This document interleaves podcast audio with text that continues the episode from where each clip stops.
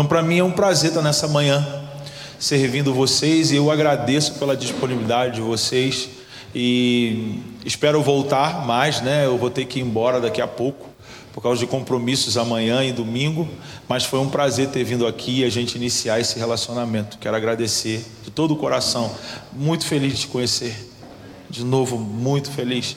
É, eu filmei porque não foi para tietar, não. Eu filmei porque eu quero ter guardado isso. Que a gente vai se encontrar e vai ser muito bom. Vai ser muito bom. Eu quero te encorajar de novo e te encorajar na frente dos pastores dessa cidade. Se é uma coisa que nós precisamos aprender é, como se utilizar de momentos como esse. Nós, demos, nós damos pouca ênfase. Nós ainda acreditamos que momentos como esse é um momento de preparação. Para mim, o foco nossa da nossa reunião é para ter momentos como esse porque é o momento em que nós damos a Deus. Agora somos nós que estamos recebendo, entendeu? E a pessoa mais importante, a gente sempre fala que é a pessoa de Deus. E eu não sei por que a gente trata o louvor como uma preparação. Se o louvor é para Ele. Então, quando a gente entende que o louvor é uma preparação, nós estamos dizendo que o momento mais importante da reunião é para nós quando na verdade o momento mais importante da reunião é para ele. Claro, estou sendo instruído, é para ele também, mas você está entendendo o que eu estou dizendo? Aonde se cria momentos que se cria uma lacuna, aonde você trata questões que estão no seu interior e você pode se sentir próximo dele para falar com ele como se ele estivesse próximo. A música não é só entretenimento ela também faz parte do entretenimento. A música é, é uma arte que promove ambientes para que a gente possa se abrir diante de Deus e se permitir ser tocado por Ele. Quando Davi inseriu a música no culto, ele não fez isso simplesmente por uma questão de gostar de música. Ele teve experiências é, com o uso da música e da profecia que marcaram a vida dele para sempre. Tanto experiências pessoais quanto experiência na sua jornada, na sua trajetória.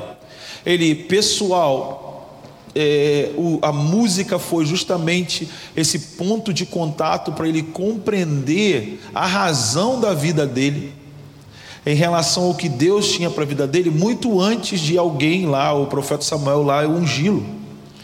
Porque o cara que escreveu o Salmo 139, que diz que foi formado de maneira terrível, assombrosa, que todos os dias estavam escritos no livro da vida, os dias dele, esse cara não sabia quem era sua mãe.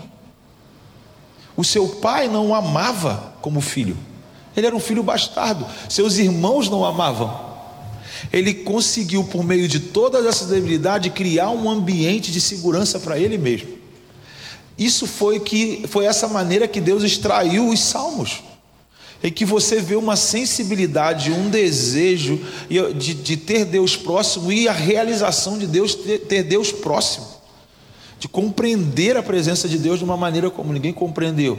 Depois, como ele foi servir a Saul, e depois, quando Saul perseguia, na casa de, de, de Samuel, Saul manda soldados, ele está na casa de Samuel com os profetas, usando instrumentos, fazendo esse ambiente. E os soldados não conseguiam entrar na casa. O próprio Saul foi tirando a roupa no meio do caminho até chegar lá. E de onde veio isso? Isso veio da escola de Ramá, a escola de Samuel, onde profetas se reuniam em lugares altos profetizavam com a música e conectavam o território de Israel através dessa ministração profética. 1 Samuel capítulo 9, você vê e Saul, vai, você vai encontrar um grupo de profetas que vão vir descendo, profetizando com seus instrumentos, e o Espírito de Deus se apoderará de ti, e você será transformado num outro homem. Os momentos de música e louvor não há transformação porque a gente não acredita. Porque a gente não prepara músicos profeticamente para servirem desse tipo de conexão. Diz que Saul, quando encontrou com eles, começou a dançar como profeta. E o espírito da profecia veio em Saul e ele teve a capacidade de governar. São experiências muito fortes. Quando Davi vai ser coroado, ele fala o seguinte: eu, primeiro, eu não vou assumir reinado sem a, a, com a arca ausente desse território. Vamos trazer a arca de volta. E segundo, quando ela chegar aqui, vai ser o mesmo ambiente que me protegeu até aqui, vai continuar protegendo o reino que Deus está levantando aqui. E durante 40 anos ele levantou um tabernáculo assim. E aí já eram as nações que não podiam tocar nele. e as pessoas lembravam os feitos de Deus por meio dos salmos.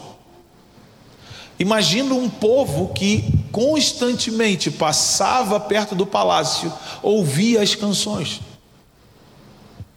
ouvia quem era o seu Deus, é para gerar memória, entendeu? Era uma coisa terapêutica, sempre estavam falando sobre o Deus deles, a nação tinha que ouvir. É como se você quiser melhorar a comunicação dos negócios, do comércio, na política na cidade, você instala vários é, caixas alto-falantes da rádio da cidade pela cidade, para manter o povo conectado. Foi isso que Davi quis com o tabernáculo. E sem contar a presença revelacional do Espírito, porque as maiores profecias messiânicas depois do livro de Isaías estão no livro de Salmos. Então a gente não pode mais tratar esses momentos, essa atividade como uma parte qualquer. É vital é vital para nós. Isso revela o quanto nós estamos dispostos a estarmos sensíveis a ouvir a voz do Espírito. Eu sempre dou, gosto de dar um exemplo. É, momentos assim são como a gente, como se nós fôssemos um, um lençol branco todo sujo sendo colocado numa água com água sanitária. E como é limpo o, o, lençol, só pelo fato dele estar ali dentro, ninguém mexe, só coloca ele ali, deixa ele de molho. e ele vai ficando limpo. Isso é muito bom. Então, obrigado. Obrigado pelo seu serviço. Vamos orar antes de a gente começar ou continuar falando. Pai, obrigado pelo teu Espírito. Obrigado, obrigado, obrigado pelo Espírito Santo. Obrigado porque o teu filho disse que nós sempre teríamos a assistência e o sustento do, do teu Espírito. Nós obrigado, nós agradecemos por ele nessa manhã. Nós te pedimos, continue falando conosco, continue nos direcionando para aquilo que nós precisamos fazer, no que nós podemos romper e avançar como igreja em cada região onde nós estamos estabelecidos. Obrigado por essa manhã. Amém. Quero que você abra sua Bíblia comigo em Lucas capítulo 24.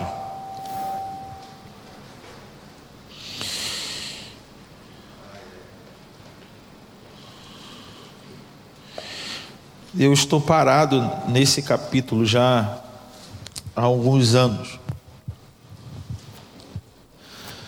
Ah, quando a gente trabalha com o profético, nós vivemos ou temos que aprender a viver estágios.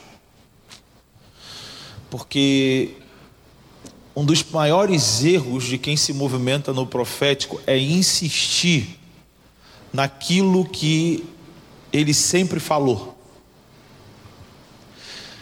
O que faz um profeta perder o rumo, perder é, a continuidade, é ele ficar preso naquilo que o próprio Deus anunciou através dele. E nós precisamos ter flexibilidade de que a garantia de que nós vamos continuar ouvindo Deus é justamente não ficar preso no que Deus já não falou. Então, uma voz profética ou uma pessoa profética, ela se perde porque ela começa a trabalhar ou ela começa a tentar impor aquilo que ela proclamou anos atrás para que aconteça. E ela insiste nisso. Ela não transiciona. E eu tive uma experiência pessoal com isso. É, durante meus primeiros anos na atividade profética, as palavras que me cercavam eram sempre é, anunciando uma restauração, anunciando uma reforma, mas numa ênfase de derrubar, arrancar, destruir, arruinar. E a gente estava conversando sobre isso ontem. Jeremias 1,10 para mim era sim, essa é aqui é a mensagem. Então, ele estabeleceu para arruinar, destruir, arrancar, derrubar. E a gente fica empolgado nessa parte. Né? Eu falo que quando a gente falava sobre a necessidade de uma mudança, uma transformação na igreja em 2005, 2007, 2008, você era tirado do lugar. Você literalmente era colocado para fora. Literalmente, você tinha três dias no acampamento, te dispensavam no primeiro. Né? Experiência pessoal. A incompreensão ela é muito maior, porque nós vivíamos um tempo quando começamos a proclamar o que precisava mudar, esse tempo, a mudança não era vista como necessária. Então as pessoas ouviam te avaliando: ah, o que será? Está tudo bem? Não, você está dizendo que Deus quer restaurar algo que está em ruína, mas não tem nada em ruína. E eu demorei tempo para entender isso, porque um, um, clique que aconteceu na minha cabeça foi quando eu fui estudar Amós 9 e 11 a época, o período que Amós profetizou isso. Depois dessas coisas, eu voltarei e levantarei o tabernáculo caído de Davi e repararei das suas ruínas e vou erguer ele de novo. Primeira coisa que eu precisei aceitar é que Deus estava assumindo a ação. Eu farei. Aí você tem que entender o seguinte: é Deus que faz. Não somos nós que vamos fazer. Então ele está assumindo. A outra coisa que é desafiadora é que quando Amós proclamou essa profecia, não havia ruínas. Possivelmente essa profecia foi proclamada no período de Uzias. E o período de Uzias foi um período totalmente estável de Israel, próspero. Uzias foi um cara que foi inovador no material bélico. Ele criou novas armas, ele criou torres. Israel estava totalmente protegido. Então, passar por um período de ruínas não, não passava pela cabeça do povo. Então, quando Amós começou a anunciar a restauração de algo que estaria em ruínas, não tinha ruínas. Então, quando as pessoas ouviam Amós, diziam o quê? Você está louco? Porque você não está nem anunciando que algo está sendo derrubado. Você está dizendo que algo será reconstruído, mas não tem nada a ser reconstruído. E essa dinâmica da declaração profética, ela desafia o próprio que profetiza. Porque realmente você para para falar, opa, é, pois é, o que, que eu estou falando, né? Não deve ser de Deus, não. Já viu quantos profetas na Bíblia ficavam em crise, porque eles anunciavam algo, e aquilo que eles anunciavam geravam crise neles. E eles ficavam assim, é, cara, o que, que eu estou falando? Se você pudesse perguntar para Isaías, Isaías, como é esse negócio que a virgem dará a luz a um menino? Ele não ia te explicar, saber te explicar teologicamente. Ele não saberia te dizer o processo em que isso, como isso aconteceria. Eles só estavam anunciando. E aí está o desafio de vozes proféticas ou pessoas proféticas de entender aquilo que Deus falou para Samuel: Samuel, fica tranquilo. Não é com você o problema. A questão é entre eu e o povo. E entender o que ele falou para Ezequiel é uma palavra mais esperançosa ainda, Ezequiel capítulo 3. Ezequiel, o seguinte, eu vou te dar palavras. Você vai falar ao povo, mas o povo não vai te ouvir. Quem quer ter um chamado desse, gente?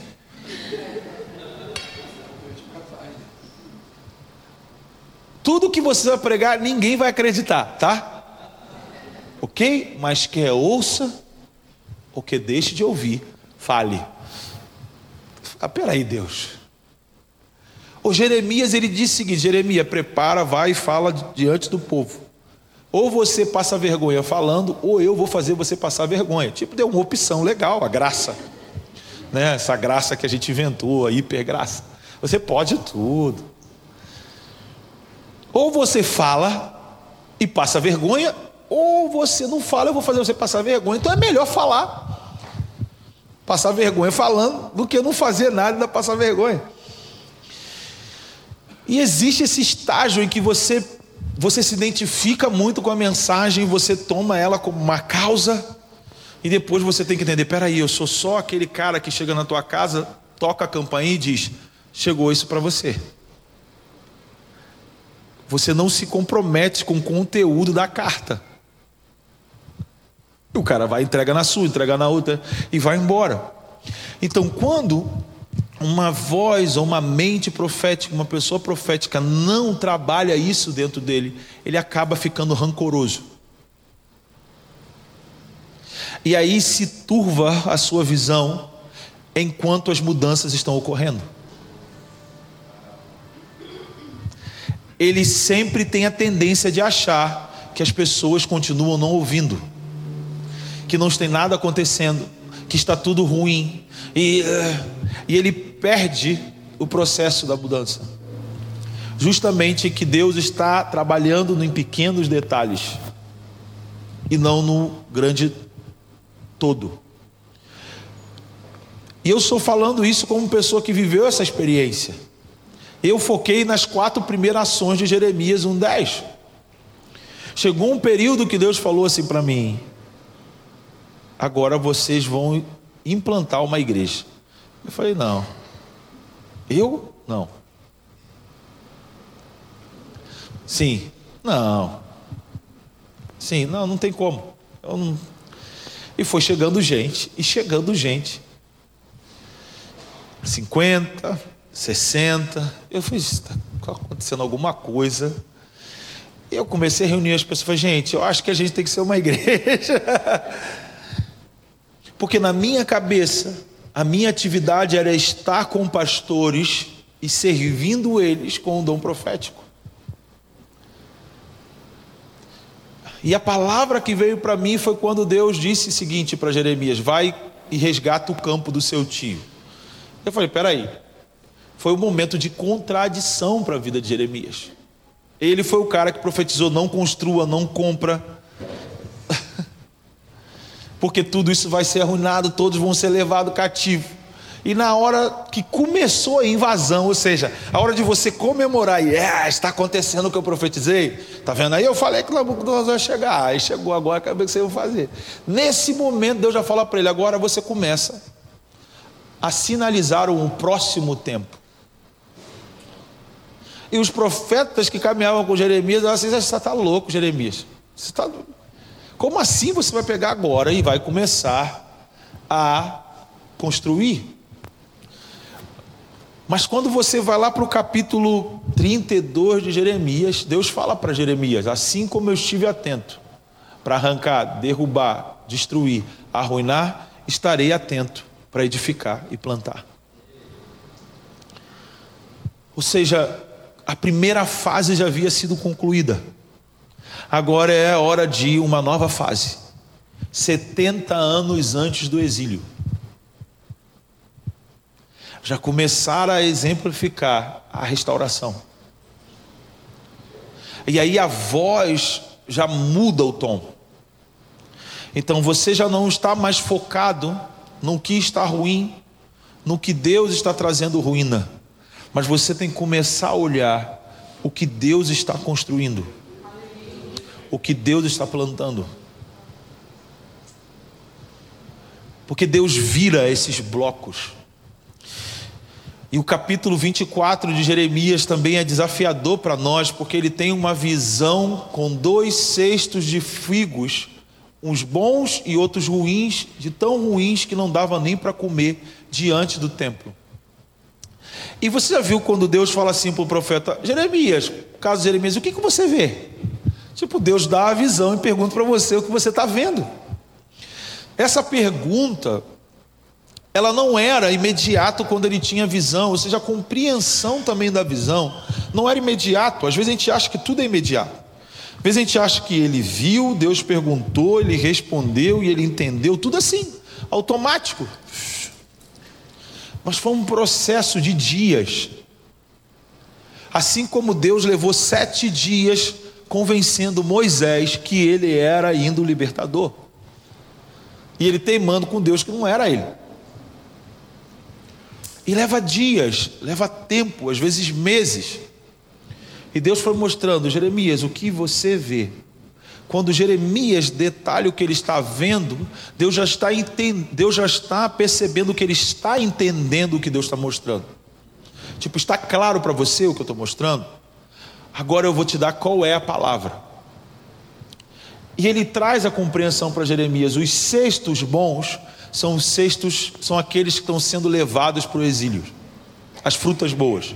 E as frutas ruins é, são aquelas que estão permanecendo aqui, resistindo ao exílio.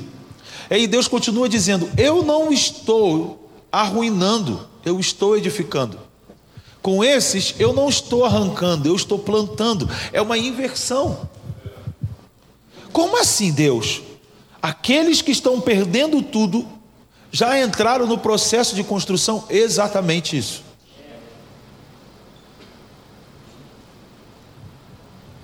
Mas aqueles que estão resistindo, ou seja, tudo continua do mesmo jeito, ou estão lutando para manter as coisas como tem que ser, como sempre foram, não como tem que ser.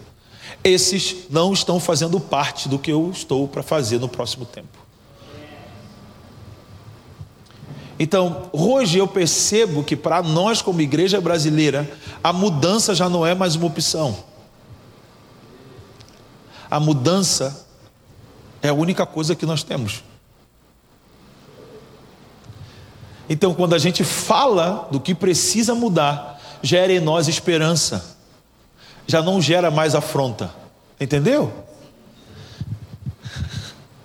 Mas isso quem controla é Deus, e com isso Deus está nos forjando como seu povo, tanto que fala quanto aquele que ouve, está sendo forjado, trabalhado.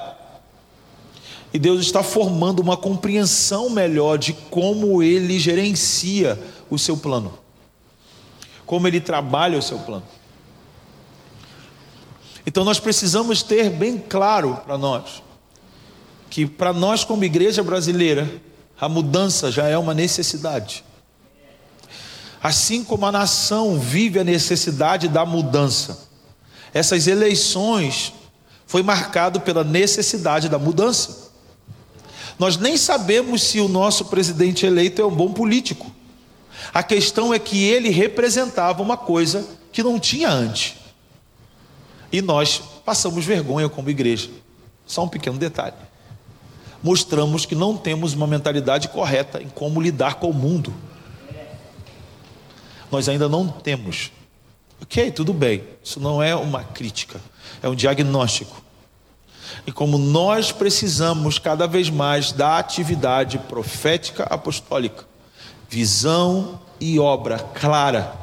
Quando eu falo de profético, deixa eu te falar uma coisa. Eu sei que para nós como pastores o termo profético é igual a problemas, né? Trabalho, complicação, esquisitice, gente chata, que perturba você o tempo todo. Pastor, eu tive um sonho, pastor, eu tive uma visão. Pastor, eu acho que Deus falou comigo que essa parede tem que ser colorida. Pastor, a gente tem que entender, tem que ter paciência que essas pessoas, elas vivem um impulso inspiracional profético, mas elas não estão ainda desenvolvidas profeticamente. O ser uma pessoa profética não é só simplesmente você ter o que eu chamo desses impulsos proféticos. Ser uma pessoa profética é quando você aprende a direcionar aquilo que o Espírito está te mostrando, ou te fazendo interceder, falar, proclamar. E nós precisamos treinar essas pessoas. Como eu falei ontem à noite, nós precisamos treinar pessoas. Nós precisamos abandonar os discursos, os discursos e trabalhar pessoa por pessoa, pessoas, grupos por grupos de pessoas. Esse deve ser o nosso foco. Nem todos somos iguais, nem todos temos a mesma capacidade, nem todos temos medida, mas há lugar para todo mundo. A questão é que a igreja está totalmente é, é, é, congestionada porque nós temos poucos lugares de funcionamento. E temos, temos hoje mais possibilidades de funcionamento que Deus está abrindo do que antes. Então, como nós resumimos a vida da igreja em dirigir culto, pregar, cantar e distribuir o cartãozinho para dar oferta, mas o que? Cuidar das crianças, cuidar. Nós estamos congestionados. Porque temos muito mais demandas com as pessoas que estão conosco do que mão de obra com as, do que as, com as pessoas que nós temos conosco. Nós estamos fazendo coisas que nós não precisaríamos fazer se nós tivermos grupos de pessoas treinadas para aquilo. Jesus deixou bem claro que cada um de nós, ó, cada grupo de pessoas, ele distribuiu uma capacidade. A um ele deu três, a outra ele deu cinco e a outra ele deu um. Ele deixou essa ideia, essa mentalidade de funcionamento. E nós insistimos com uma maneira só. Nós insistimos que a igreja é só feita de reunião e pronto. E nós precisamos entender que o tempo que nós estamos vivendo é um tempo de construir. E na construção existem várias coisas disponíveis, várias ferramentas, vários materiais disponíveis, construtores, pessoas disponíveis para a gente construir uma igreja ou cooperar com Cristo na edificação da igreja de maneiras que nós desconhecemos. Por isso, ontem à noite eu fiz questão de encorajar, arrisque porque Cristo, quando esteve na terra, ele fez muita coisa que ninguém tinha feito antes. E talvez coisas do tipo que você fala assim: ah, não é bom isso. Ah, João capítulo 9, a cura do cego de nascença. Como assim cuspir no chão, fazer duas bolinhas de barro e encher o olho do cara de barro? Como assim? Será que foi o Espírito que mandou ele fazer assim? O que, que quer dizer? Nós podemos fazer aquilo que não está na Bíblia, que vai ser respaldado por aquilo que está na Bíblia. Não é a gente tentar só copiar o que está na Bíblia. Porque você não vai pegar os seus lenços e dar para as pessoas para elas orarem por enfermos. Isso aí eu acho que não é bom. Mas eu não estou querendo dizer que Deus não possa fazer desse jeito. Mas o ponto é, quando ele fez, não tinha nada a ver com o método. Não tinha ninguém nunca feito isso antes. Simplesmente aconteceu. Mas não estava escrito em nenhum lugar antes. Mas é respaldado por tudo que estava escrito. Com Paulo foi os seus lenços.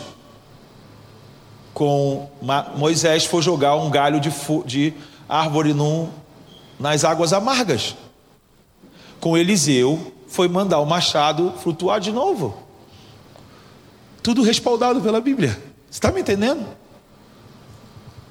Mas eram maneiras criativas e novas daquilo que Deus estava desenvolvendo na vida daquele homem, na vida daquelas pessoas.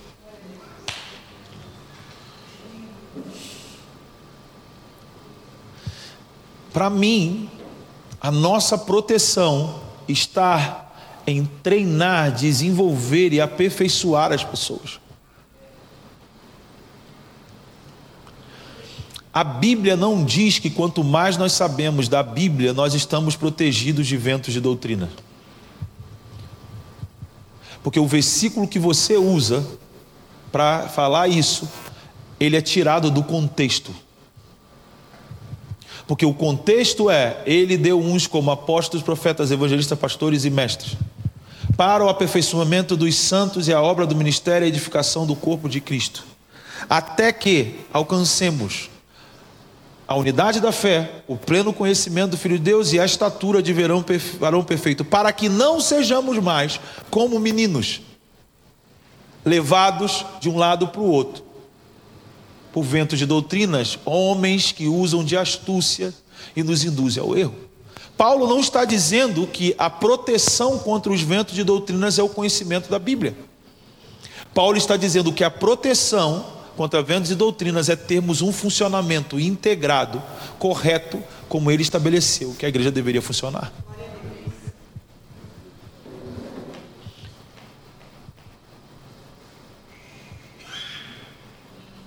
Quando você desenvolve pessoas, você protege ela das astúcias, dos erros dos homens mal intencionados que trazem ventos de doutrina. Eu não tenho medo quem vai pregar na igreja local, na nossa igreja local. Eu quero mais que pregue pessoas que falam coisas que não tem nada a ver, porque eu quero saber como está o meu povo.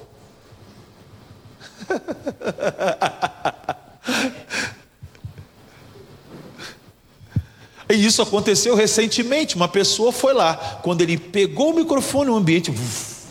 e todo mundo olhou: o que aconteceu aqui? E ele falou, falou, falou, ficou muito sem graça, terminou a mensagem e foi logo embora. E todo mundo, Fábio, o que aconteceu? Por que ele está assim? Por que a vida dele, antes ele pregava, agora? Oh, oh sei, oh, tá bom, fiquei feliz demais.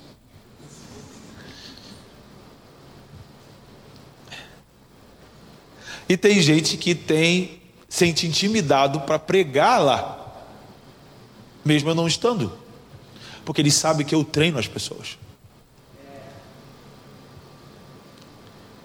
Aí você vai falar para mim, mas Fábio, a minha escola não promoveu isso para mim. Eu fiz um seminário de teologia e eu aprendi a pregar e a gerenciar bem uma igreja. Então eu faço assim para proteger, então é o único jeito para não dar nada errado, porque o povo ainda não está pronto para isso. É o que eu mais escuto. As pessoas não estão prontas, mas eu estou ouvindo isso há 10 anos que as pessoas não estão prontas. Agora não, eu tive sete anos de trabalho, e sete anos dava para preparar pessoas. E até menos. A questão é que a gente esqueceu o que Jesus falou para aquele cara que disse: Esse talento que você me deu, eu sei que você é exigente, é um Deus exigente, um Senhor muito rigoroso. Eu guardei para não perder. Então eu fiz aquilo direitinho só. Só o que você me deu, eu mantive aqui, ó. Não produzi mal porque tu sabe como é perigoso, é arriscado, pode dar errado. Então eu fiquei aqui. Aí Jesus falou para ele assim: Ah, é? Por que você não procurou um banqueiro?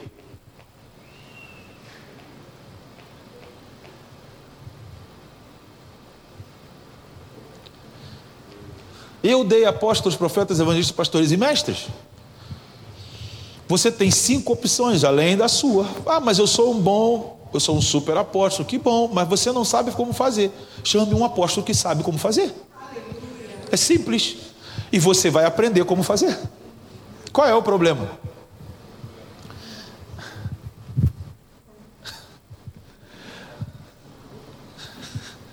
Chame um banqueiro. Procure um banqueiro.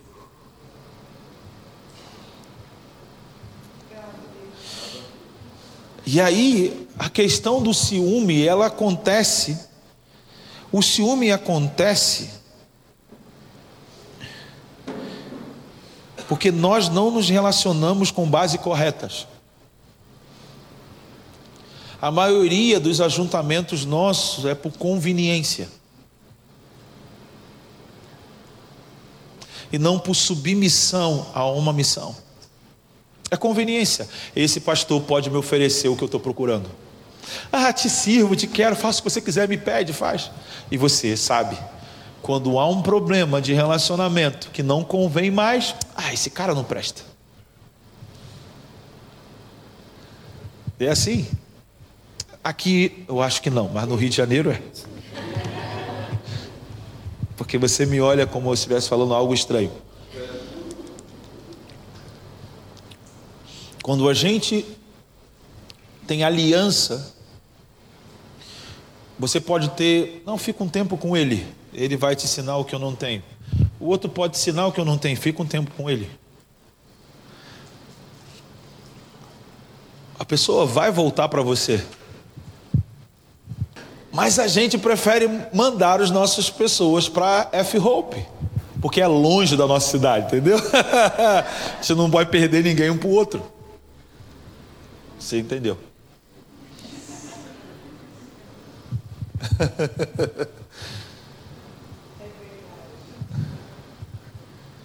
Manda para os Estados Unidos, porque lá ele vai voltar com certeza, com a passagem de ida e a de volta. E o investimento é garantido que ele vai voltar para a igreja e vai produzir aquilo na igreja. Não é um pensamento assim que é descarado, mas está lá dentro.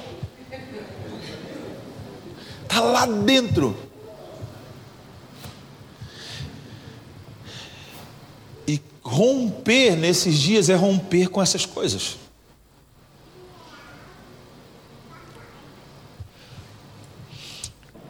Eu tenho, eu estou apaixonado com a igreja. E eu descobri que Deus não vai fazer de um outro modo, é pela igreja. Então a gente precisa aceitar como a igreja tem que ser. Sabe, os maiores ensinamentos de como a igreja tem que ser foi antes dela existir.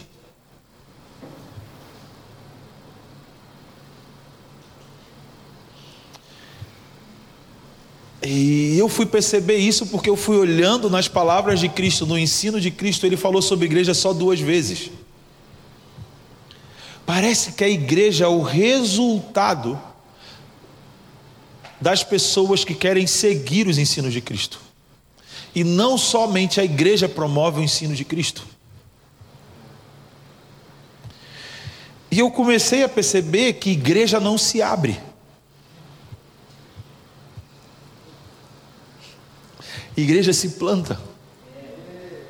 O que abre é loja, supermercado. Mas a igreja, ela acontece na cidade quando grupos de discípulos descobrem a missão que eles têm na cidade. Esses dias eu encorajei um cara a fechar uma igreja. Quer dizer, não sei nem se era igreja. Era um lugar que tinha cadeiras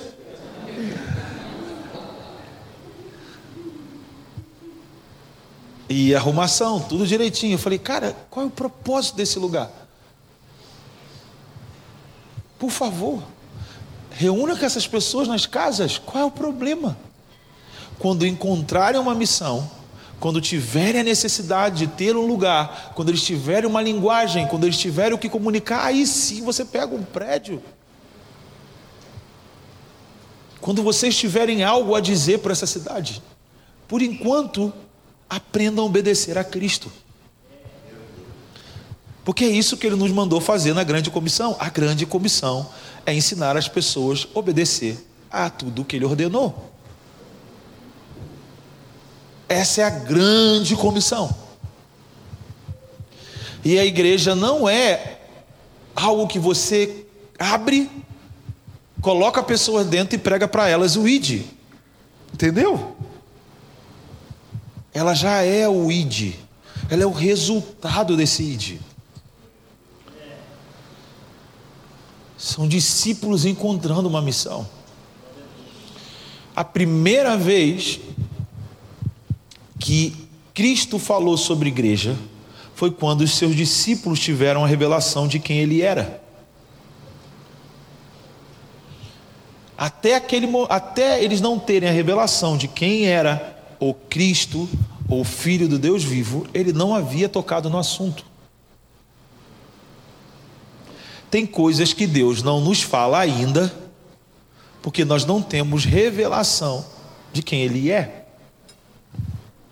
E quando eu falo isso, eu quero dizer o seguinte: é uma revelação adequada para o tempo em que você está vivendo e para aquilo que você precisa desenvolver.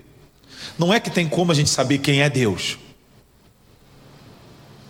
Mas estou falando do Deus, do teu Deus naquele momento. Perceba, perceba como foi com Abraão. Ele seguiu Deus sem saber o nome. Quando ele encontra com Melquisedeque, um sacerdote, rei sacerdote que possivelmente é Sem, filho de Noé, ensina ele quem era o Deus que estava chamando ele. Quem é esse Deus? O registro que os descendentes de Noé tinham, que criou todas as coisas. Porque eles aprenderam com os seus pais, Matusalém, Enoque, Sete. Então eles tinham um sacerdócio que mantinha a administração da aliança noaica, da aliança que Deus fez com o céu e a terra, de não destruir mais. Havia um sacerdócio. Esse sacerdócio era o sacerdócio de Melquisedeque. Abraão sobe a esse santuário para aprender quem é esse Deus. E ele passa tempo aprendendo com Melquisedeque. O Deus que te chamou é o El Elion, o Criador dos céus e da terra. Ou seja, Deus está criando algo novo. Bendito seja o El Elion. E Abraão sai, é algo novo, ele está criando. Sai dali.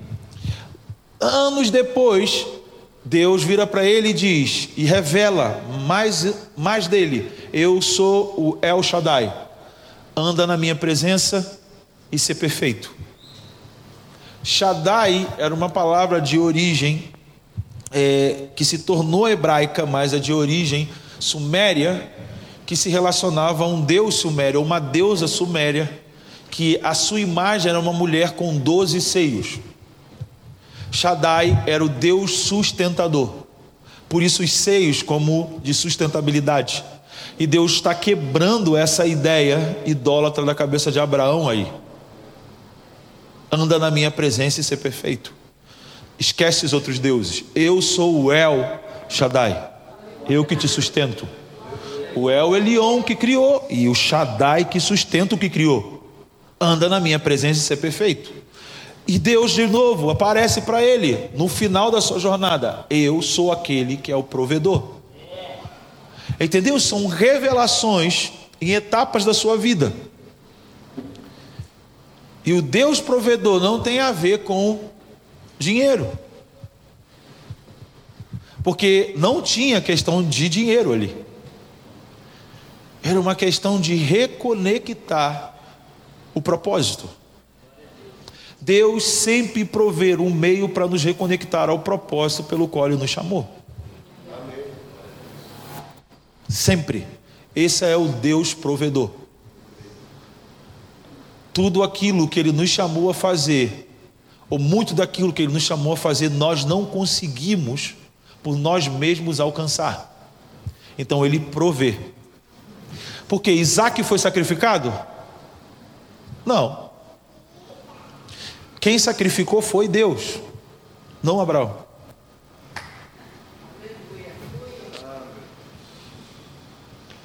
Então não deixe mais Isaac na montanha. Porque quando Deus pede a Abraão Isaac, na verdade ele está pedindo a Abraão para voltar para o lugar que era dele. Deus não estava interessado em Isaac. Deus estava interessado com o coração de Abraão. Porque Deus queria um pai formador de um povo, capaz de oferecer o seu próprio filho. O Deus só estava buscando um acordo, entendeu? Deus só queria um acordo.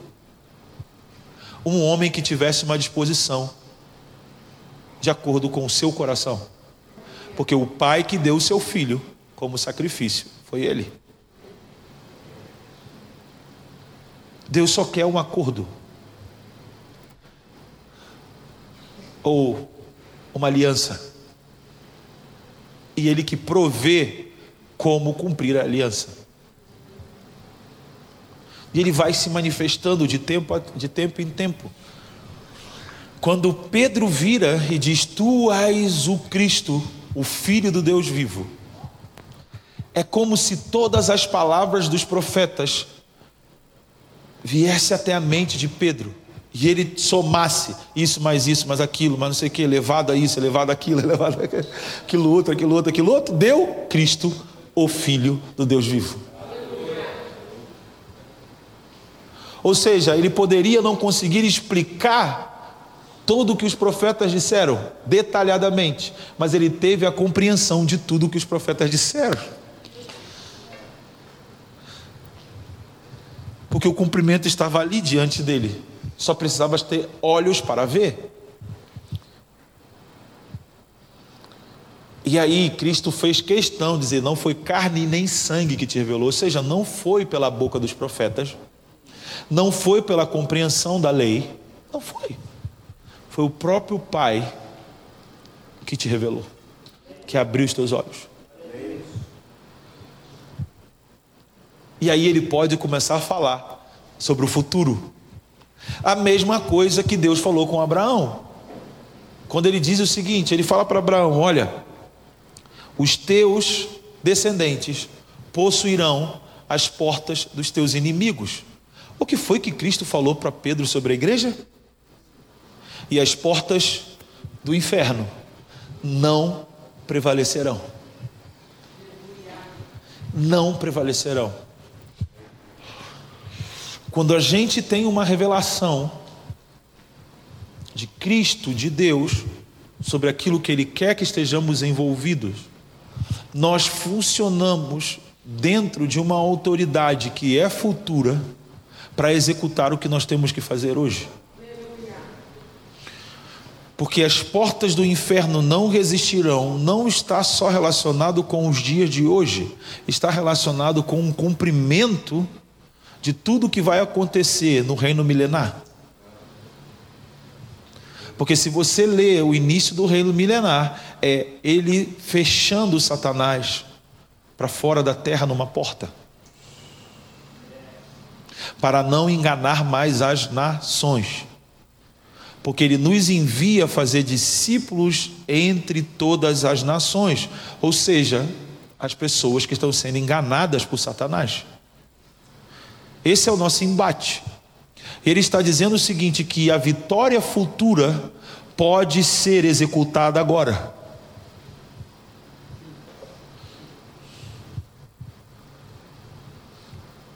A vitória futura pode ser executada agora. Por isso que ao anunciar tamanha autoridade que a igreja teria, ele faz questão de falar com eles no final: toda autoridade me foi dada. Agora façam discípulos. Ou seja, implanta a igreja. Plantem a igreja. A minha carral, a minha eclesia, como você queira chamar. Em cada lugar, em cada pedaço de terra desse mundo, vai ter uma árvore dessa crescendo. E vai chegar o dia que a gente vai colher os frutos dessas árvores. Esse é o plano que ele tem. Esse é o plano que ele tem para nós. E todo esse processo do plano, todo o processo do plano consiste em preparar pessoas para aquilo que Deus está fazendo. Nós não somos chamados para sustentar a igreja. Nós não fomos chamados para prover tudo para a igreja. Nós precisamos preparar pessoas. Esse é o sentido de sermos igreja. Paulo falou em 2, em 1 Coríntios capítulo 3, quando eles discutem sobre a importância dos apóstolos. Paulo fala para eles o seguinte: Eu plantei, Apolo regou, quem deu o crescimento foi o Senhor. Mas preste atenção numa coisa: o crescimento não tem a ver com a metodologia. O crescimento tem a ver com aquilo que você planta.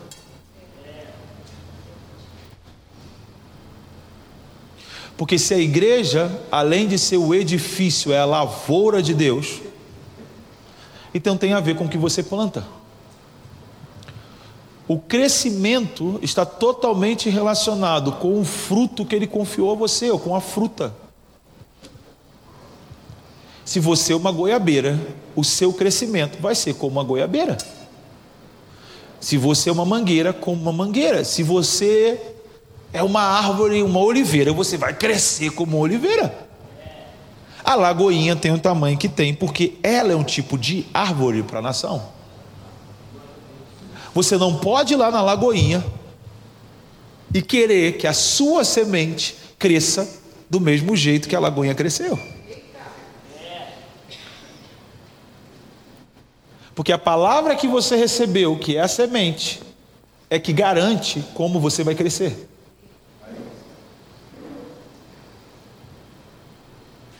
Que tipo de palavra você recebeu? Lembra que a gente terminou a noite de ontem falando isso? Você, ela está sendo plantada no seu coração. E cabe a nós plantar e regar. Ou melhor, peça ajuda a outro para regar. Eu plantei, Apolo regou. Ele está dizendo, sabe que é meu, né? É meu, eu plantei. Apolo é mais um cooperador. Vocês discutem isso inutilmente. Porque entre nós não tem esse problema. Mas eu plantei. Eu não preciso de ficar falando para o meu filho para ele não chamar ninguém de pai se eu sou o pai dele.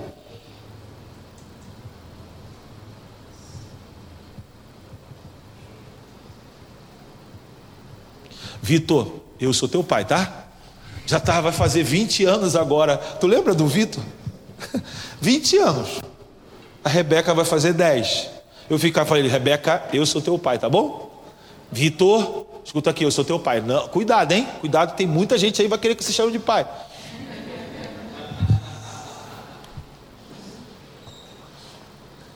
Eu estava falando com ele outro dia, o Vitor. Ele tem um sonho com produzir música, ter uma produtora, estúdio. Eu falei, cara, você sabia que esse sonho era meu? Ele falou, não, é meu. Não, era meu. Não, esse sonho é meu. Eu falei, cara, eu sou teu pai. Você saiu daqui eu, durante muito tempo, eu pensava que ia ser só isso, música, esse sonho era meu. Não é meu, então é seu. Mas olha que legal isso. Eu não ensinei isso para ele. Mas ele é minha semente. Se chama sêmen, semente.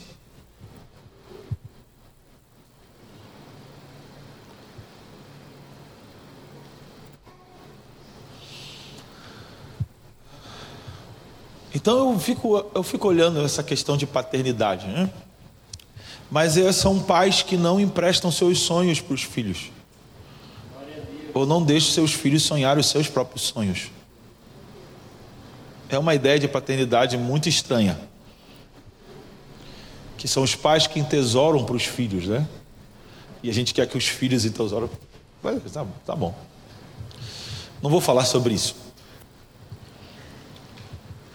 questão é que o crescimento ele vem através daquele que deu a semente.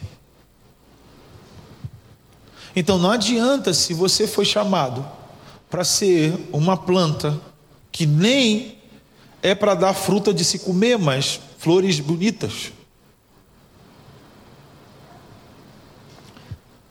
Você embeleza a cidade.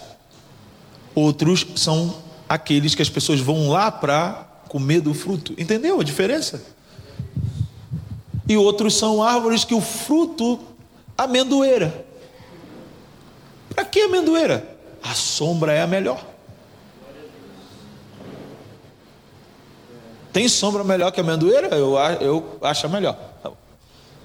Você para ali, nossa, parece. Até quando está chovendo, porque a folha é grandona, você ganha um tempinho debaixo do amendoeiro.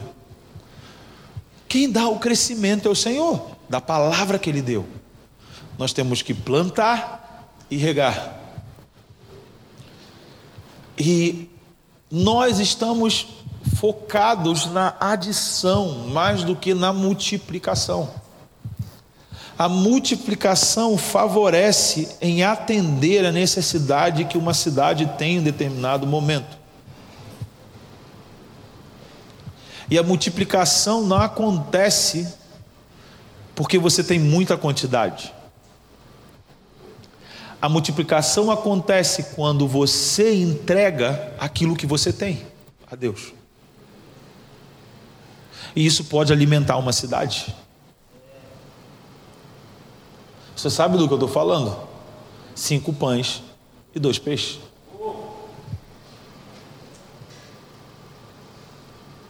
Foi multiplicado. E às vezes nós olhamos para a cidade e falamos: não, como eu vou tocar a cidade? Eu preciso ter muitos peixes, porque há muita fome, são muitas pessoas para alimentar. Não, não, não, não, não. Não, não, não, não, não, não. Você não precisa ter muito, porque é mais legal assim para Deus. o que você tem aí? O que você tem hoje? Se você colocar na mão dele, ele multiplica e alimenta uma cidade. O poder de influência está na multiplicação. Você pode ter um povo pequeno, mas que está em vários setores da sociedade na sociedade.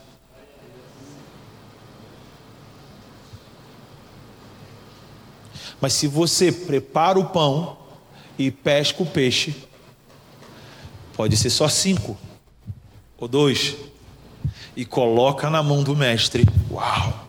É o mestre que diz: toda autoridade me foi dada. Eu faço.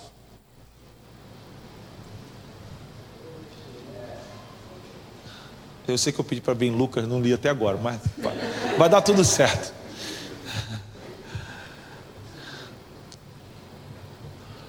Nosso maior desafio como líderes hoje é condicionar a nossa mente à maneira de como Deus opera.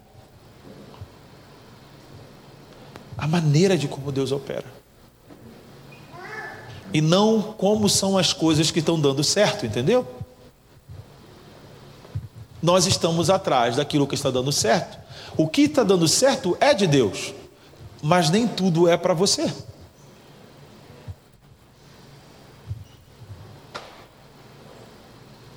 é de Deus, mas não é para você. Um momento que Jesus estava com seus discípulos e ele vira para eles e diz o seguinte: Se vocês tiverem uma fé do tamanho de um grão de mostarda, vocês dirão a este monte e ele será levado, transportado ao mar. Lembra dessa passagem? Eu sempre digo que eu não sei quem tentou, se alguém aqui já subiu um monte e ficou em pé no monte pulando, vai para o mar. Eu não sei, porque não foi isso que ele quis dizer. Mas a gente afirma essas passagens simplesmente em questões circunstanciais da nossa vida, ou somente. Mas isso é uma passagem que está totalmente relacionado com questões missionais. Ele estava falando sobre a missão. Ele não estava falando sobre as circunstâncias da vida. Porque a gente tem que prestar atenção que ele fala: se tiveres fé do tamanho de um grão de mostarda, vocês dirão a este monte. Não é qualquer monte. É um monte só. Na verdade, o que ele está falando aqui é o que ele quis dizer no final permaneçam em Jerusalém. Porque qual é o monte que ele estava quando ele diz a este monte? Era o monte do templo, Jerusalém. Ele estava dizendo: Sabe como vocês vão tocar as nações? Permanecendo em Jerusalém.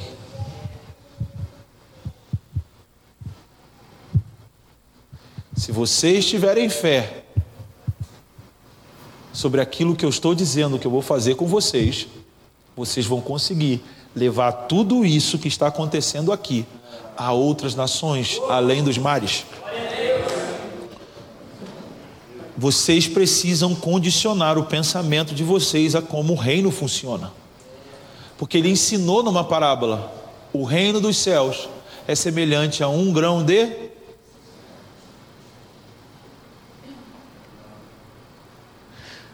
Ter fé não é movimentar coisas grandes. Ter fé é se condicionar à maneira de como Deus move as coisas. Por isso que a fé tem que ser do tamanho de como Deus começa as coisas que ele executa.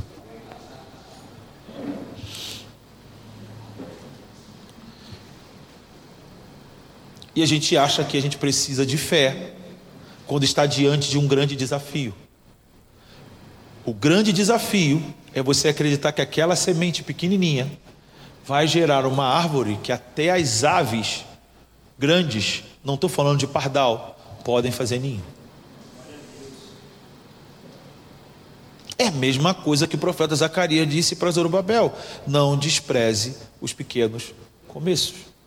A mesma coisa que o profeta Isaías profetizou no capítulo 11: do tronco brotará o rebento. São pequenas sinalizações que representam grandes mudanças. É dessa forma que o reino se move. Por isso que se a nossa fé estiver do tamanho porque não é ter muita fé. Na verdade, a expressão aramaica para homens de pouca fé é anões da fé. Ou seja, vocês não têm uma estatura que consegue alcançar o que está disponível. Está aqui tão perto de vocês, mas a questão não é conseguir alcançar no salto, é vocês crescerem à altura daquilo que está disponível. É um crescimento de estatura. Por isso que a gente tem dificuldade de entender que a santidade ela não está relacionado com é, simplesmente demonstrar que eu sou bom, que eu sou santo. A santidade está totalmente relacionado com a moralidade, e a moralidade está relacionado com a inteligência.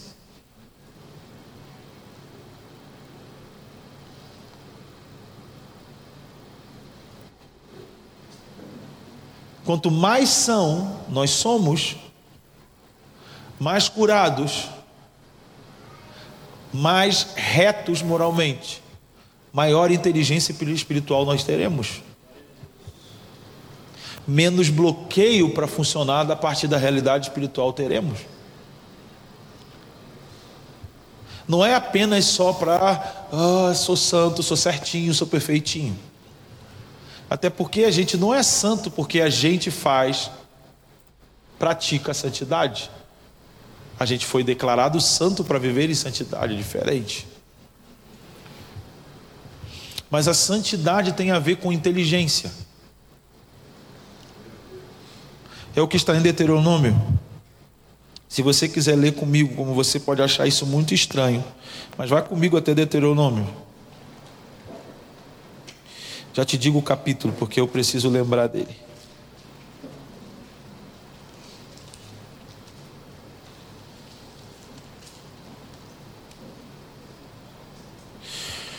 Aleluia, Senhor. Obrigado, Pai. Cadê você? Eu estou com uma Bíblia nova. Isso é muito difícil. Uma Bíblia nova parece que é outra Bíblia.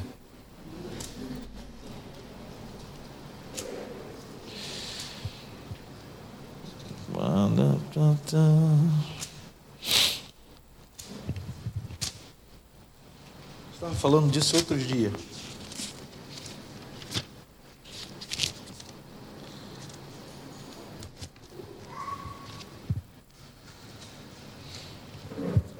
Aqui que eu fui falar isso, né? Só me dando trabalho para mim mesmo.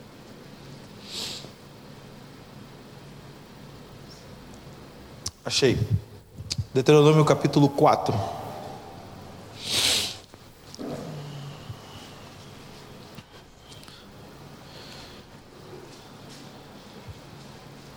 Versículo 6. Guardai-vos e obedeceis a eles, assim a vossa sabedoria e o vosso entendimento serão vistos pelos povos que ouvirão todos esses estatutos e dirão: Esta grande nação é realmente um povo sábio e inteligente. Ele está falando sobre obedecer, ouvir e obedecer as leis, os mandamentos. Ok? O objetivo dele, do povo viver em santidade, é para demonstrar a sabedoria e a sua inteligência. Porque a imoralidade é burrice, é destruição, é ruína.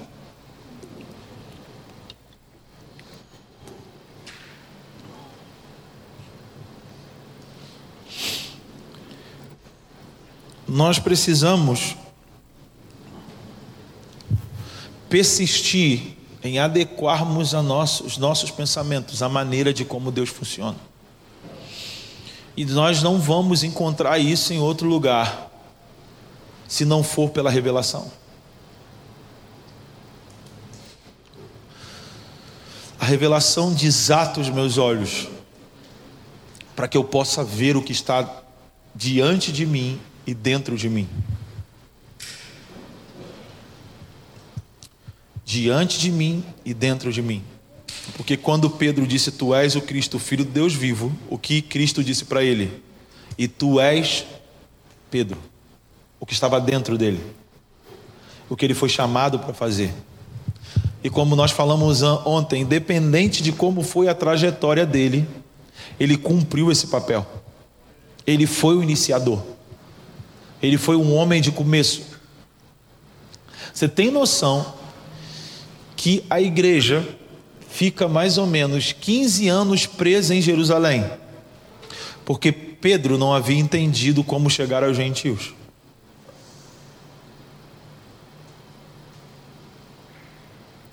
De Atos 2 a Atos 9 e 10 passam-se 15 anos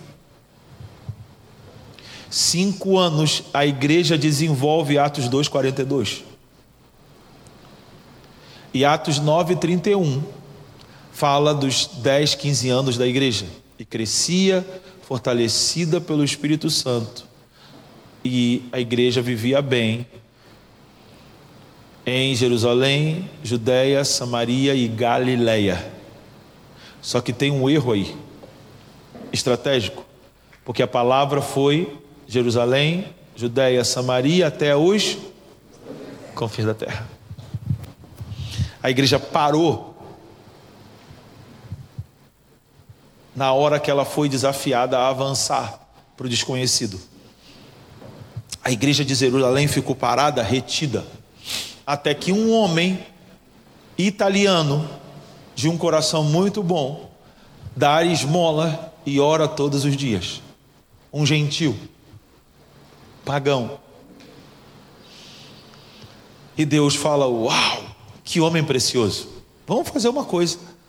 Já que ele é um centurião, um homem importante em Roma, vamos lá avisar Pedro que está na hora. Pedro três vezes tem a visão. A visão era como esses animais aí proibidos pela própria palavra Está amarrado sonho demoníaco. Eu confesso, me dá a lista. Renuncio Coca-Cola, McDonald's. Burger King, tudo que tem pacto com satanista. Né? Essas bobeiras que a gente faz. Fazer o quê? Eu estava falando com o pastor ontem. Uma pessoa veio falar para mim: não, eu ouvi um ex-satanista. E ele disse que Lá no satanismo é assim, assim, assim, assim. Então a gente tem que tomar cuidado como igreja, tem que estar atento. Eu, como? É, porque o satanista aprendeu no satanismo. Eu, eu, vamos, me organiza. Me organiza. Satanista serve a quem? Satanás. Satanás é o pai do quê? Então tudo que ele aprendeu no satanismo é mentira.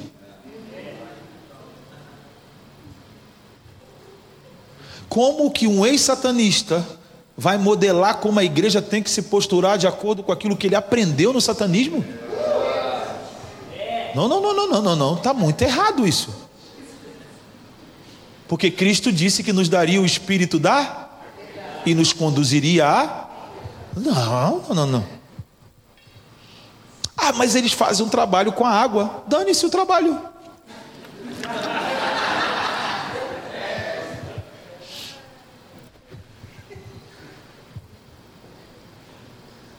Paulo falou: se a carne sacrificada aos ídolos não te condena, coma a carne.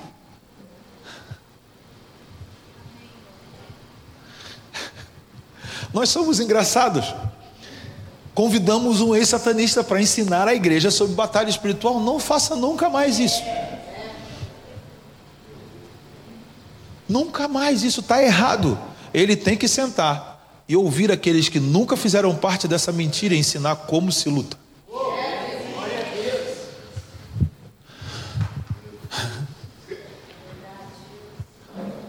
Nós invertemos tudo, cara.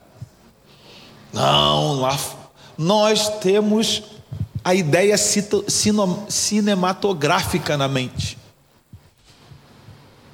Entendeu?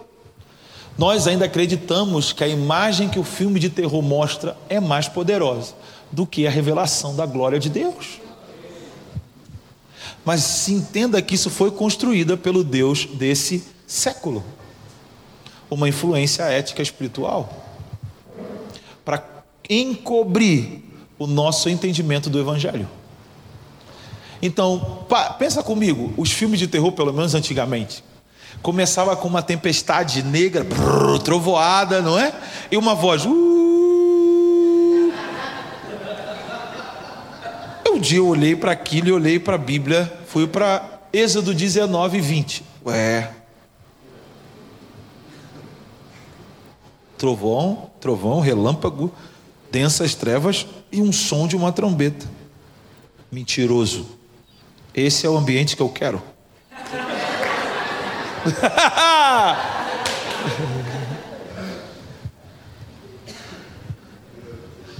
e ele pinta para nós o paraíso. Eu sempre faço esse exercício. Pensa no paraíso. Todo mundo vai pensar que água de coco, sentado, tranquilão, né? Só. E tranquilo, rede. No paraíso. Não, não, não, não. O Éden, o verdadeiro paraíso, era o lugar que Deus colocou o homem para trabalhar.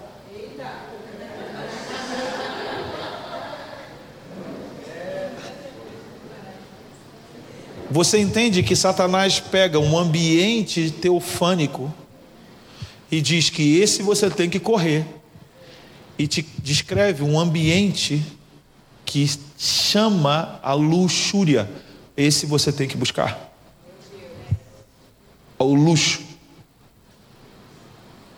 Você entendeu onde está a mentira?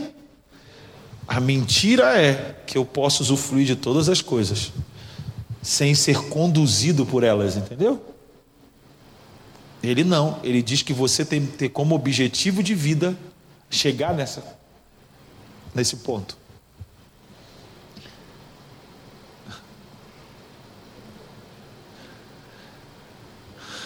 É o pai da mentira. Então, como eu estava falando de Pedro, que ele teve que ser desafiado pela própria compreensão que ele tinha das Escrituras. Mata e come, está proibido, a Torá proíbe comer os animais. Ele, eu não posso comer uma coisa dessa, sou judeu, está amarrado, repreendido repete de novo a visão. Repete de novo. Três vezes a mesma visão. Cara, Deus está querendo falar contigo, não é possível. E aí ele para para ouvir. Não chame de impuro e comum o que eu purifiquei. Quando Pedro chega na casa de Cornélio, ele começa a discutir assim: ah, agora eu vejo que Deus não faz acepção de pessoa, né? Ele atende a todos e tal. 15 anos depois de ser enviado aí às nações, entendeu?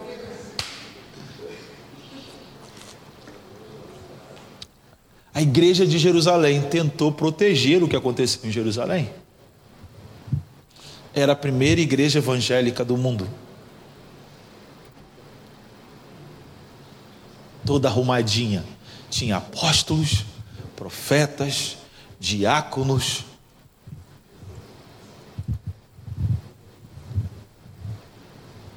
mas está faltando alguma coisa.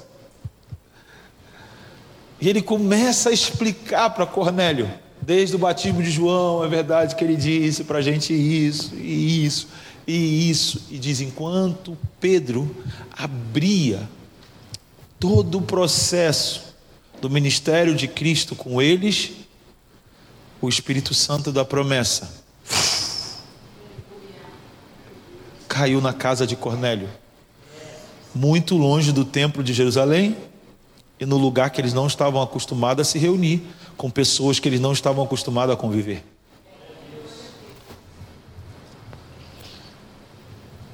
E depois dali foi um caminho sem volta. Essa era a sua identidade. Ele tinha a chave. Ele tinha que ir lá abrir a porta aos gentios.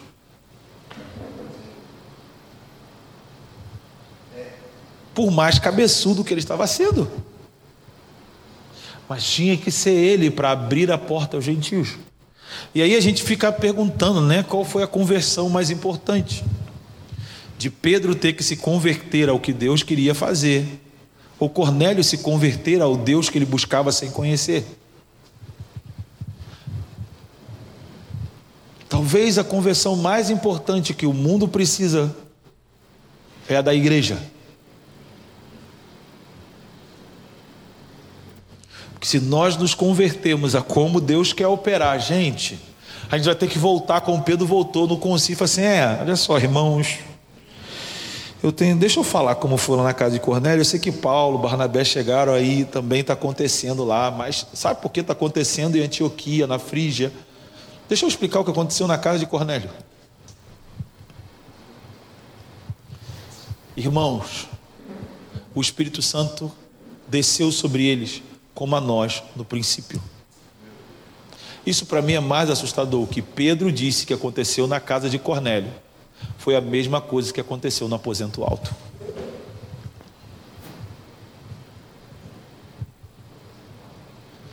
O Espírito Santo começou a invadir os confins.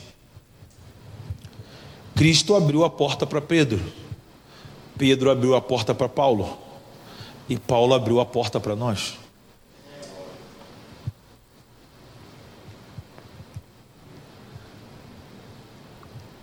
Agora nós precisamos abrir a porta da igreja.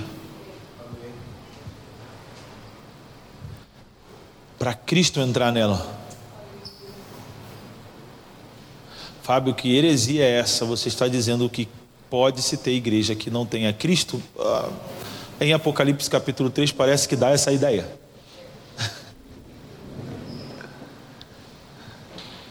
Eis que estou à porta Ninguém bate estando dentro.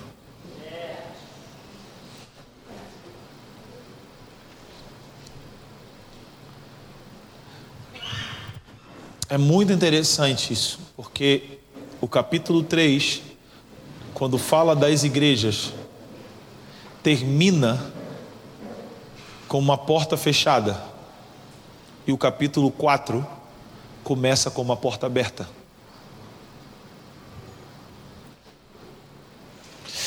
Isso é muito interessante. Porque a porta que está fechada é a da igreja. E a porta que está aberta é do céu. A igreja está dentro de uma porta fechada, pedindo pelo céu.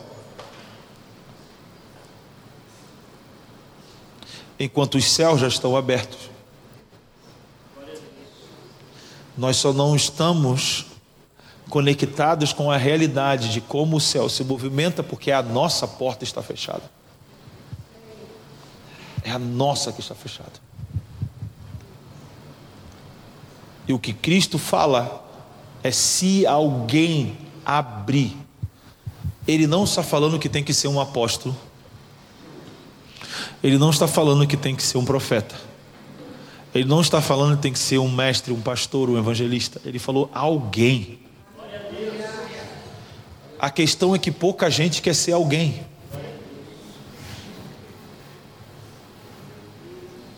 Muitos querem primeiro ter ser o a. Agora ele está fazendo o mesmo chamado que foi com Pedro. Para vocês, quem eu sou? Quando Pedro se abriu, a revelação chegou, entendeu? A porta se abre. Nós queremos o céu sem Cristo dentro da igreja. Não combina. É Ele que traz a realidade do céu. É Ele que é a porta. Porque pensa comigo na sequência. Ele diz o seguinte: se alguém abrir a porta, eu entrarei, cearei com ele, e se assentará comigo no trono do meu Pai. Capítulo 4, João entra no trono. Capítulo 5, Cristo chegando no trono. Para fazer ser parte dessa realidade, primeiro ele tem que entrar na igreja. Entendeu? Primeiro Cristo tem que estar na igreja. Ele tem que ser o espírito da profecia, o espírito de sabedoria e revelação no nosso meio, para que possamos ter acesso a essa realidade. Porque não é só transpor a atmosfera, é ter acesso a uma realidade aonde Cristo inaugurou esse caminho. O novo e vivo caminho, pelo sangue.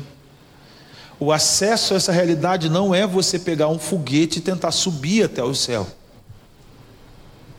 O acesso a essa realidade está em uma pessoa.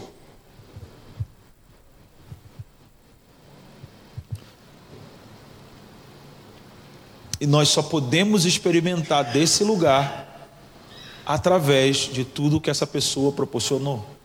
É o novo nascimento que nos leva a ter experiência do trono. Foi isso que ele disse para Nicodemos: se não nascer do alto, não ver o reino, não entra. A gente quer acessar o céu sem estar sendo feito uma nova pessoa. Não tem como. O ambiente inicial da igreja, em Atos capítulo 5, era tão celestial que um casal entrou nesse lugar, não nascido de novo, e teve um encontro com aquilo que eles guardavam dentro deles a morte. Porque nessa época a porta estava aberta.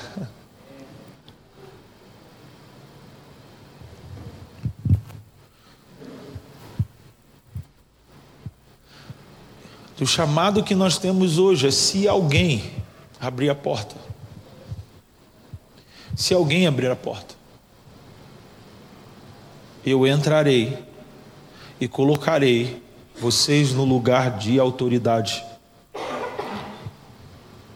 Sentará comigo no trono do meu Pai. Primeiro tem a intimidade, primeiro tem o curtir a presença dEle, depois a autoridade se assentará comigo no trono do meu Pai.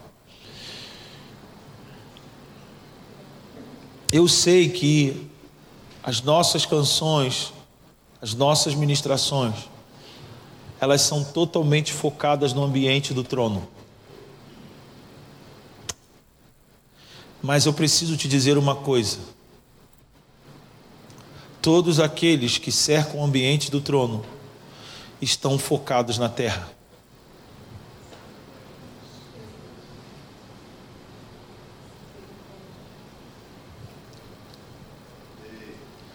Porque depois de Apocalipse 5 tem sete. E os sete são aqueles que estão no trono perguntando: quem são estes e de onde eles vêm?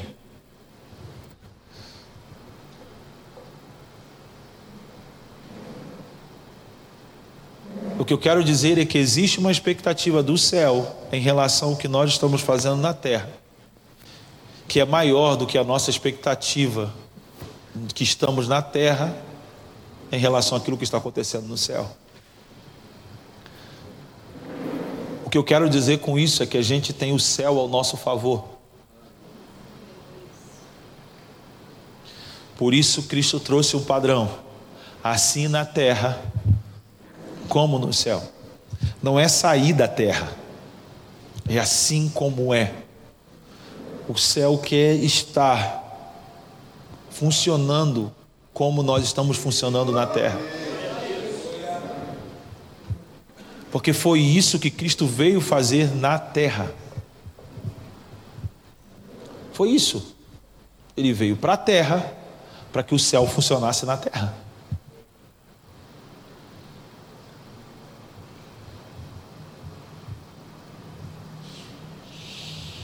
Então nós precisamos entender que o nosso chamado primário como igreja, além do discipulado, é treinar, desenvolver as pessoas.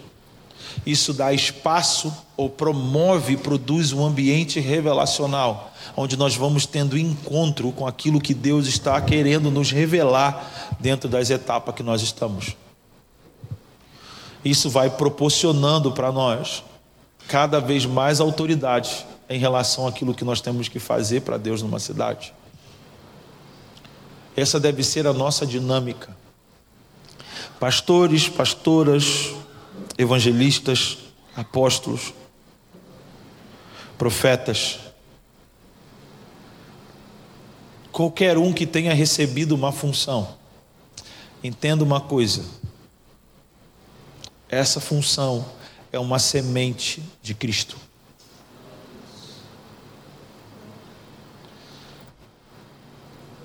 Nessa função tem tudo o que você precisa para desenvolver aquilo que Deus te chamou para ser. Tem tudo. Não se trata de um título, é uma função em como você vai desenvolver aquilo que Ele te chamou para cooperar. Então não trate o seu chamado de qualquer jeito. Antes de Paulo falar sobre apóstolos, profetas, evangelistas, pastores e mestres, ele diz que nós devemos andar de modo digno de acordo com a nossa vocação. Então entenda a responsabilidade que nós temos. Entenda a responsabilidade que você tem para com aqueles que caminham com você. Desculpa de não ler Lucas 24. Mas agora eu entendi o porquê do número 24. Vamos a Mateus 24. Já está na hora de terminar, né? Já são. É que eu não tenho noção se eu já estou falando há muito tempo, há pouco tempo. Mas chegou o meu amigo Júnior Mais. Que coisa boa, que pena que eu tenho que ir embora. Hein? Na próxima vez tem que ter mais tempo para eu poder desfrutar. Amanhã chega o Juscelio. Hoje, né? Que legal. Fabão, não sabia que você estava aqui nessa cidade. Que surpresa boa. Esse cara, Rodrigo, é precioso demais. Isso aí, eu amo. A gente não se fala muito, mas quando a gente se olha, tem esse, caraca, cara, esse cara é demais. A gente ainda não conseguiu sentar para jogar o nosso videogame junto. Ainda está nativa?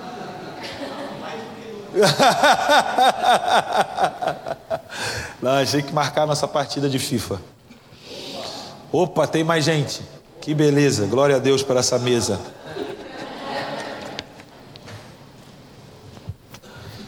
Que legal. Mateus 24, versículo 45.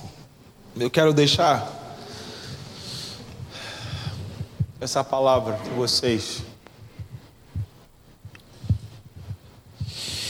Quem é, pois, servo fiel e prudente que o Senhor encarregou dos outros servos para lhes dar alimento no tempo certo? Bem-aventurado o servo que quem o seu Senhor, quando vier, encontrar agindo assim. Em verdade vos digo, vos digo que encarregará de todos os seus bens. Mas aquele outro, o mau servo, disser no coração: Meu senhor demora a voltar, e começar a espancar seus conservos, e a comer e a beber com os bêbados. O senhor daquele servo virá num dia em que ele não se esperar, não espera, e numa hora que não sabe, e lhe afligirá castigo e lhe dará o destino dos hipócritas. Ali haverá choro e ranger de dentes. Essa é uma porção das Escrituras para mim muito forte, porque olha que Cristo está dizendo: quem é, pois, servo fiel e prudente que o Senhor encarregou dos outros servos para lhe dar alimentos no tempo certo? Ele está falando para os servos que foram encarregados em relação a outros servos. E qual é a responsabilidade desses servos? Alimentar os conservos no tempo certo. Ou seja, não pode faltar alimento de acordo com o tempo que está se vivendo. Não pode. Essa é a única coisa que Cristo vai olhar nos nossos olhos e vai cobrar de nós. Está entendendo? Essa é a única coisa. Eu encarreguei você a outros servos. Como você os tratou? Como você os alimentou? No tempo certo? É só isso. Você não precisa achar que ele vai cobrar de você uma boa administração da, da igreja, se você fez tudo direitinho, se a cadeira é direitinho, se tem ar-condicionado, se não tem quantos números, quantos membros você tem, qual foi a melhor metodologia para poder crescer, manter. Ele não vai cobrar nada disso. Ele só vai pedir: você alimentou as pessoas no tempo certo? Só isso. Eu estou, você é meu servo, mas eu te encarrego a outros servos. A responsabilidade é sua, a responsabilidade é nossa de entender o tempo, o que Deus está fazendo nesse tempo e dar alimento certo, ou seja, de acordo com o tempo, de acordo com o que Deus está fazendo. Alimentar não é fazer comida.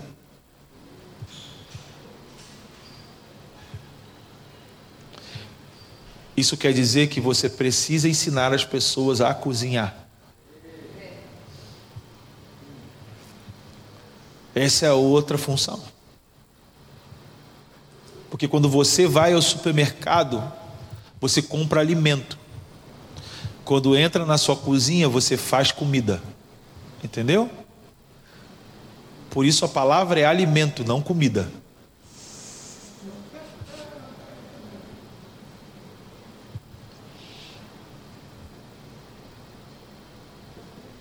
A gente precisa ensinar as pessoas a fazer comida.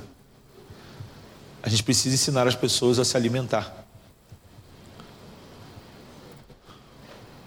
E não dar comida. Eu não dou comida, eu dou alimento.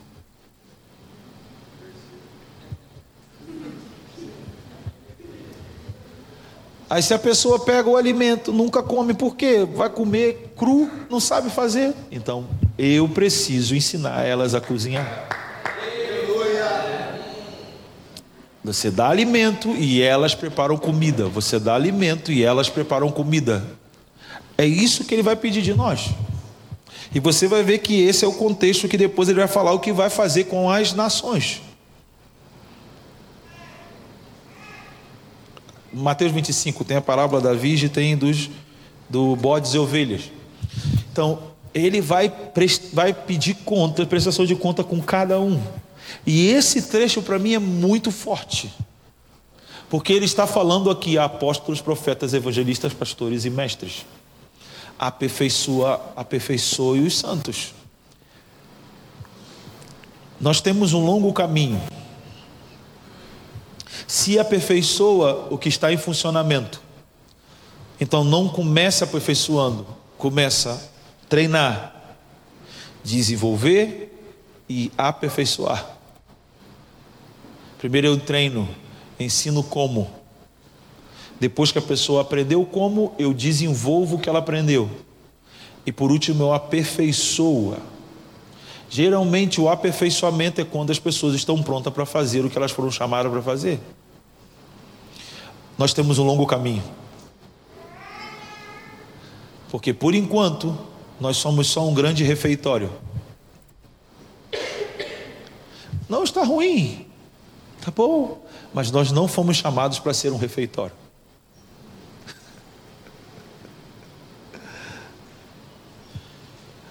Qual é o problema mesmo da assistência social da cidade que reclamou que a igreja está atrapalhando o trabalho da assistência social? Porque ela leva comida para os moradores de rua. Isso é uma figura nós estamos atrapalhando a cura que Deus quer trazer para essa cidade.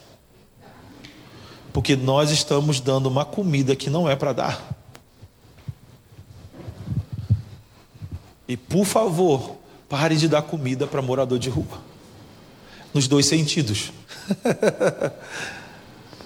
Para de ficar alimentando aquele que passa aqui, passa ali, o andarilho. O que está procurando uma igreja boa. Não existe igreja boa. Existe clube bom, como Flamengo.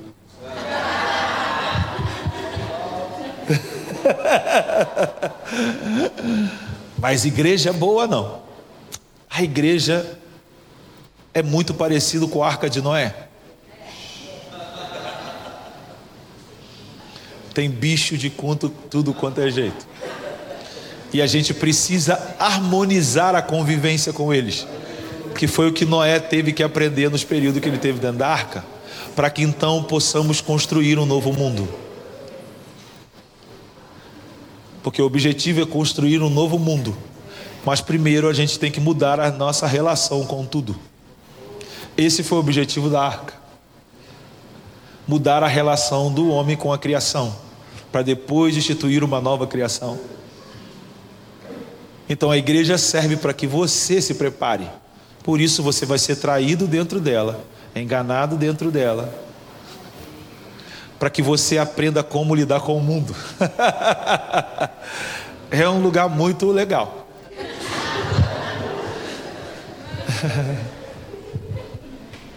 Por isso Deus falou: a igreja. Eu quero a igreja. Coluna da verdade, Deus, como? É, eu digo que é, tá bom. É porque você está, só pode ser. Tá bom, você fica. Aí onde eu estou. Está tudo certo. Nós temos um desafio, porque uma lacuna se abre na nação brasileira. Dez anos ou 15 anos depois de introduzirmos algo novo. O que aconteceu até aqui não é que foi ruim, foi o que tinha que acontecer. Ninguém errou. Danduque não errou, Cirilo não errou, David Kila não errou. Acabou, era aquilo.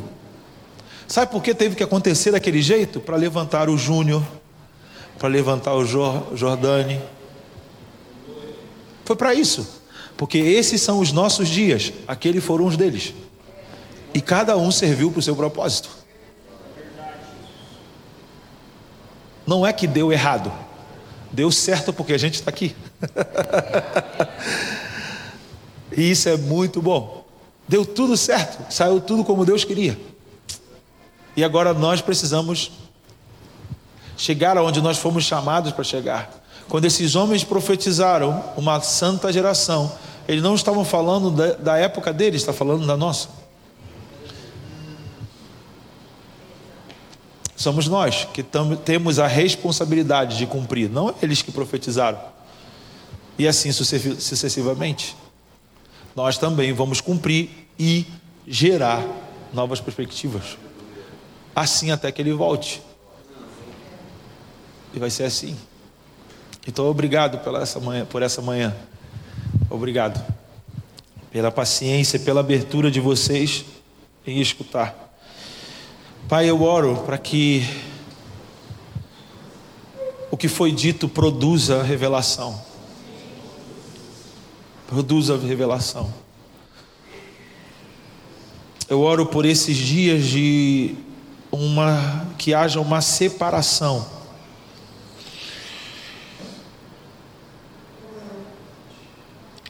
Você é o único capaz de alterar a matéria. Então eu te peço, tira o fermento. Porque está na hora de nós produzirmos pães sem fermento. Para que a revelação tome lugar, Senhor. Para que a revelação seja aquilo que nos mova que haja um desatar sobre nossas cabeças, sobre o nosso coração.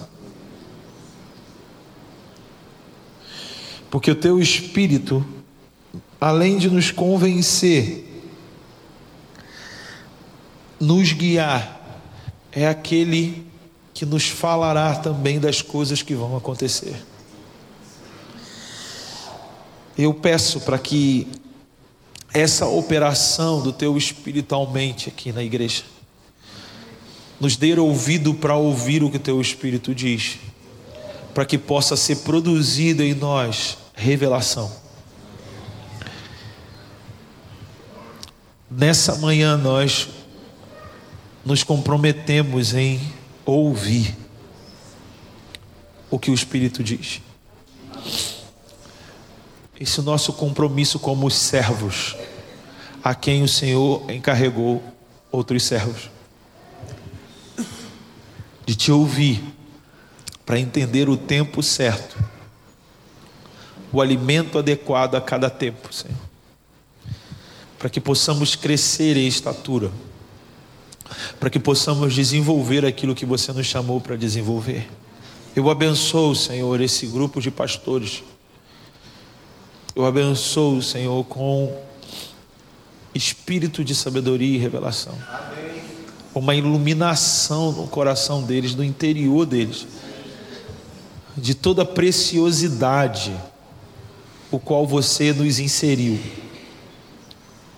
E eu os encorajo, Senhor a ser uma igreja que sabe estar debaixo da Sua poderosa mão, mas que consegue estar também com a cabeça erguida na cidade. Assim como Moisés, que estava em contato com a Sua glória, o seu rosto brilhava. Eu peço que o rosto da igreja nessa cidade brilhe, Senhor mais do que as palavras pregadas. É aquilo que está nos afetando que vai chamar a atenção.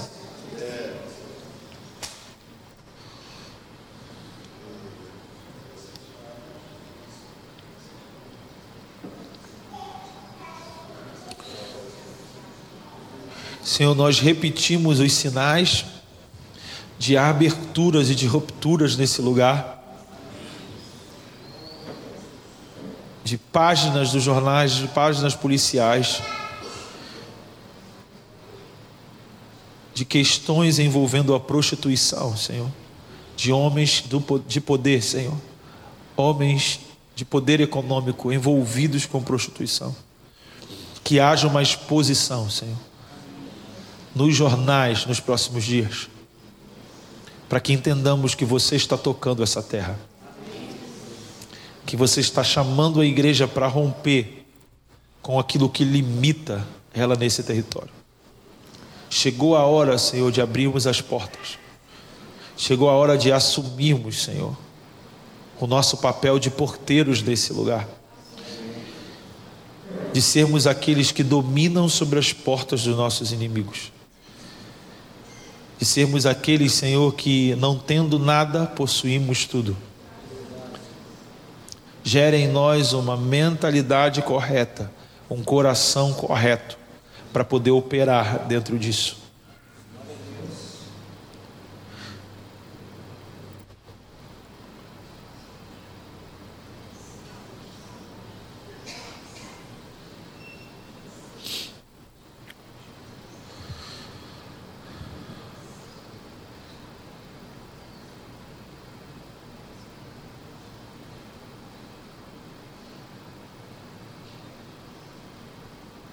Senhor, eu oro pelos postos de gasolina nessa cidade. Eu oro para que haja um sinal de prosperidade para todos aqueles que estão envolvidos com esse negócio. Eu peço também, Senhor, que você coloque isso em jornais, porque esse será um sinal do que a igreja vai ser para esse lugar uma geradora de combustível para aquilo que você quer mover, Senhor.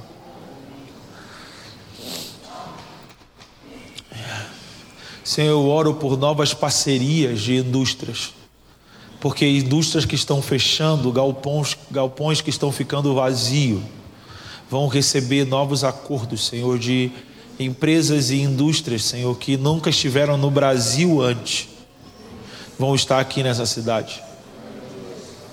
Isso é mais um sinal, Senhor, que você está mudando as coisas.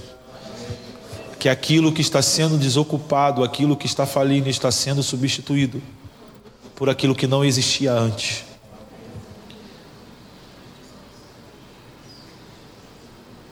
Yes, Senhor. Continua expondo a corrupção. Continua expondo a corrupção, Senhor. Haja sobre isso, para que possamos entender a importância de sermos retos. Yes, Senhor. Por amanda gatanamashu.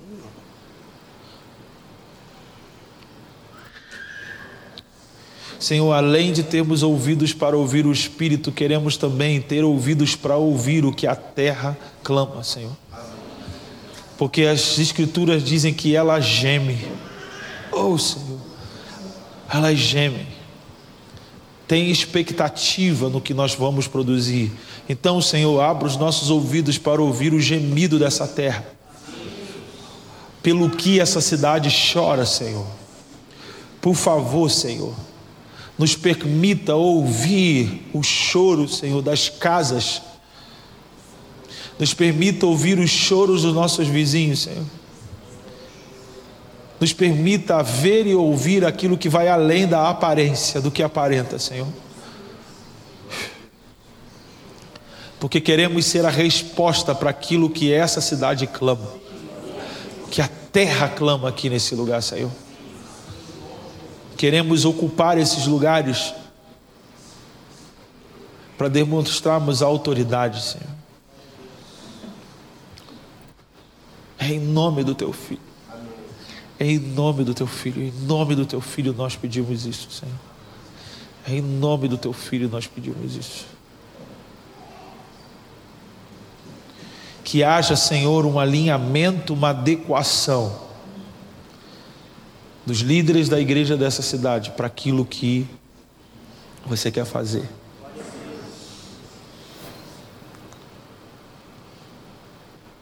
Que teu espírito promova a unidade. Que teu espírito promova a unidade. Chova pelo teu espírito unidade nesse lugar. Unidade, Senhor.